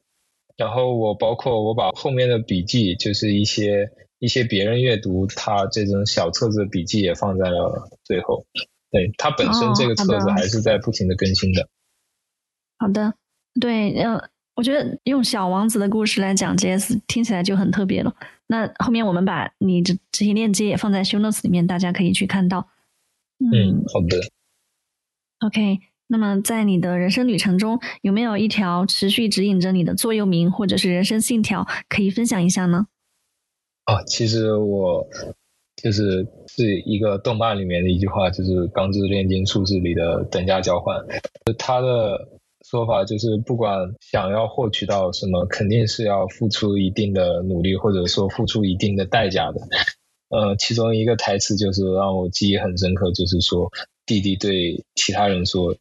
虽然我哥哥被称之为天才，但是那也是他付出很多个努力的夜晚，所以才换取得来的。”包括我看到很多人，那其实也在在很多就是